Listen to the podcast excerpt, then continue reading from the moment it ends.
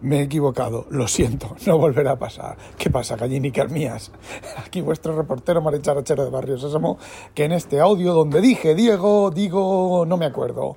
A ver, en el audio de ayer sobre el, eh, el task, task Scheduler de Linux ya me parecía a mí, ¿vale? El artículo que leí, la referencia que iba moviéndose por internet, pues era bastante incorrecta, ya me parecía a mí. En primer lugar, que nadie se hubiera dado cuenta en servidores, ¿vale? En cliente, pues la señora María, el tío Paco, pues qué más. En eh, servidores ya me parecía a mí que nadie se hubiera dado cuenta. Y luego ya me parecía a mí que el reparto de asignaciones de tiempos de proceso pues eh, fuera así, de aquella manera, ¿vale? Ahora os explico un poco mejor lo que, la realidad, lo que era el, el problema, que no era ningún problema. Bueno, para refrescaros la mente, eh, simplemente la noticia decía que durante 15 años el núcleo de Linux había estado limitado a 8 cores. Bueno, eh, no es cierto. Lo que estaba limitado a 8 cores era, digamos, el cálculo de el, a ver, módulo 8. Es decir, tú imagínate que tienes 35 cores hacer módulo 8, te, que, tienes ahí un resto, ¿vale? Estaba hecho el cálculo de los tiempos, estaba hecho en bloque, digamos que por decirlo de alguna manera, en bloques de 8 cores, ¿vale? 8, vale, 8 cores.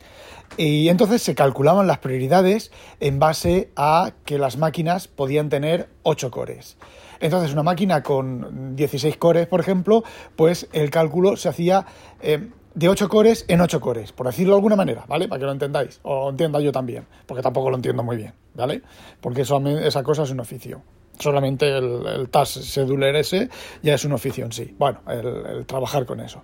Bueno, pues eh, esa es una parte. Luego, la otra parte de la división en... Me cago en Dios con las notificaciones, por Dios.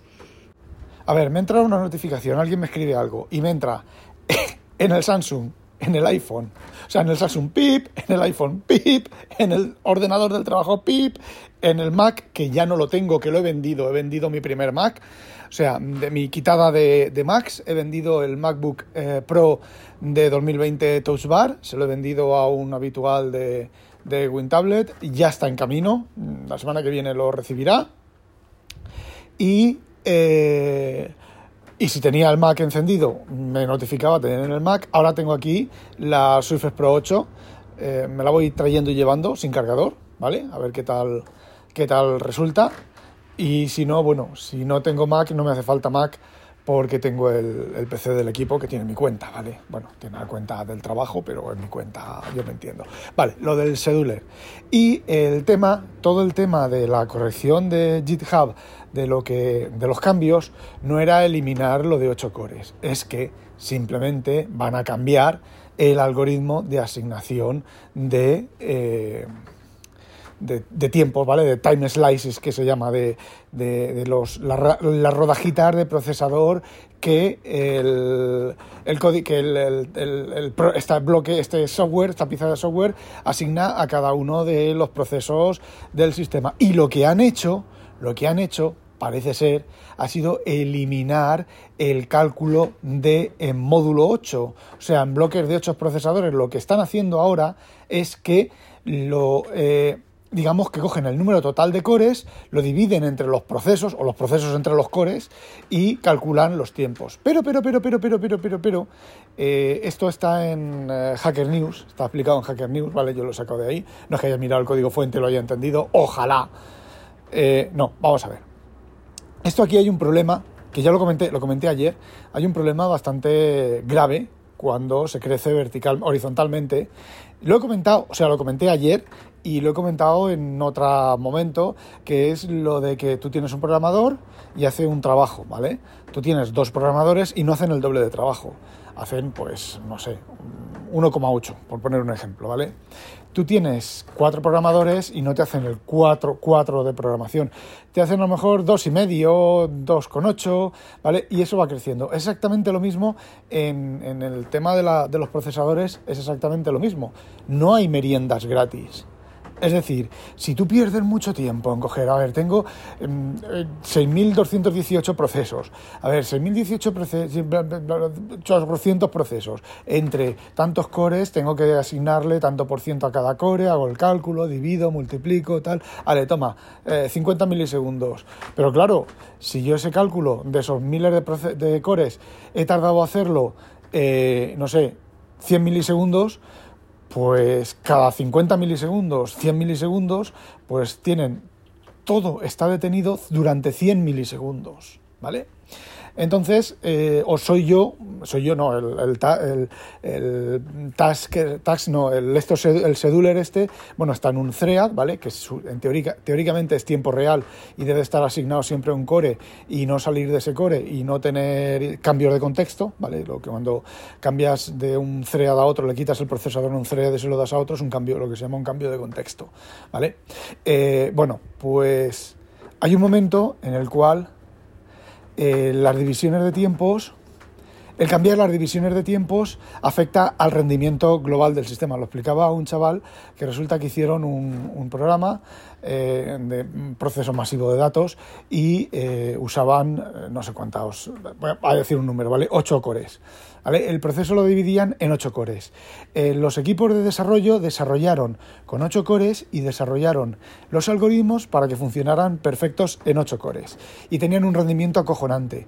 Lo llevaron a un equipo, a los servidores, al, destino final, que tenían 16, 32, 96 cores, ¿vale? ¿Qué es lo que ocurría? El rendimiento era miserable, pero miserable. ¿Por qué? porque lo que hacía el programa era dividía el trabajo entre tantos cores, pero se tardaba tanto tiempo y tantos cálculos en hacer la división que perdía más tiempo haciendo la división que eh, ejecutando en, el, trabajo real. ¿Qué es lo que hicieron? La solución, pues fácil, bloquearon el trabajo a 8 cores, hasta 8 cores.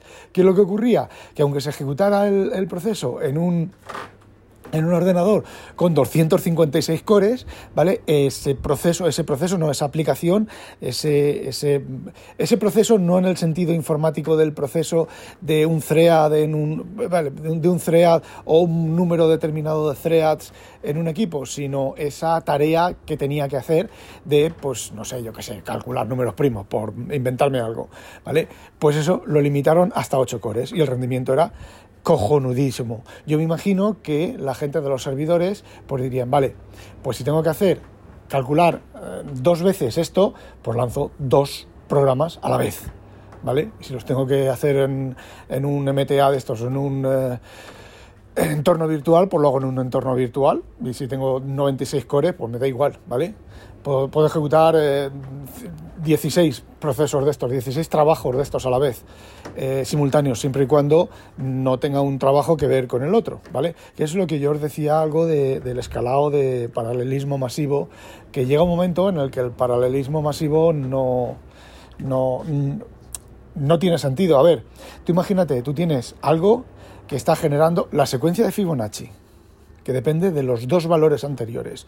Tú hasta que tú no conoces los dos valores anteriores, no puedes calcular el siguiente. Entonces lo puedes poner en un proceso masivo de, de mil, 10.000 cores, ¿vale? Y calcular números de Fibonacci. Pero estarán todos parados hasta que sepan los dos números anteriores. Eh, ¿Cuántos cores te harían falta? Pues así a bote pronto dos, ¿vale? Dos para calcular los dos números anteriores. Pero claro, los dos números anteriores, calculas el siguiente, coges el siguiente y el anterior, eh, a lo mejor incluso con un solo core sería igual de rápido. Fijaos, ¿vale? Porque no existe. No existe manera de, calcular eso. Incluso imaginaos que estáis calculando el número de Fibonacci. Estoy diciendo eso por decir cualquier cosa, ¿vale? Estoy, eh, es un proceso que requiere los números anteriores. Y estamos ya en, en números de, pues no sé, de yo qué sé, begins, pero begins de verdad, de, miles de dígitos, ¿vale? Pues puedes calcular cuando las, funciones de multiplicación, de suma y demás, las puedes dividir entre eh, procesos, entre, sí, entre procesos, entre, en bloques, ¿vale? Para realizar la suma, porque eh, un equipo, una máquina de 64 bits, pues de una sola atacada te va a hacer 64 bits, 128 a lo mejor, si tiene algún registro especial. 128 bits, ¿vale? Entonces, ¿qué es lo que ocurre? Que las sumas, tú empiezas a sumar por partes, pero algunas partes tienen un acarreo. el bloque siguiente de mayor peso necesita saber si hay acarreo o no hay acarreo. Con lo cual puedes hacer la suma, vamos a suponer un, número de 128 bits en un procesador de 64 bits, ¿vale? Tú haces la suma de las dos partes, la parte baja y la parte alta, las sumas. Y luego tienes que comprobar si la parte baja tenía un acarreo y sumar el acarreo a la parte alta. Dependiendo de cuánto acarreo, cuántas veces tengas el acarreo, pues es más óptimo hacer uno y luego el otro, ¿vale? Hacer la primera suma, luego contar el acarreo o no contarlo y sumarlo al, siguiente valor. Que podría tener otro, otro acarreo más, tener un overflow, porque el acarreo en el, en el máximo es un overflow y eh, el número ya no vale no puedes calcular ese número. Eh, no es tan fácil el paralelismo masivo. Bueno, volviendo al tema de, Linux, lo que, por lo que han hecho ha sido eso, que la división de, de procesos del cálculo del task, del task eh, del proceso cosa de esta, pues ya no tiene el límite de hacerlo sobre 8 cores. Pero, como os decía, es ineficiente y llega un momento en el cual independientemente del número de cores, lo que hacen es que asignan, esa es la otra parte del texto, asignan un tamaño fijo de, de scheduling. ¿Por qué?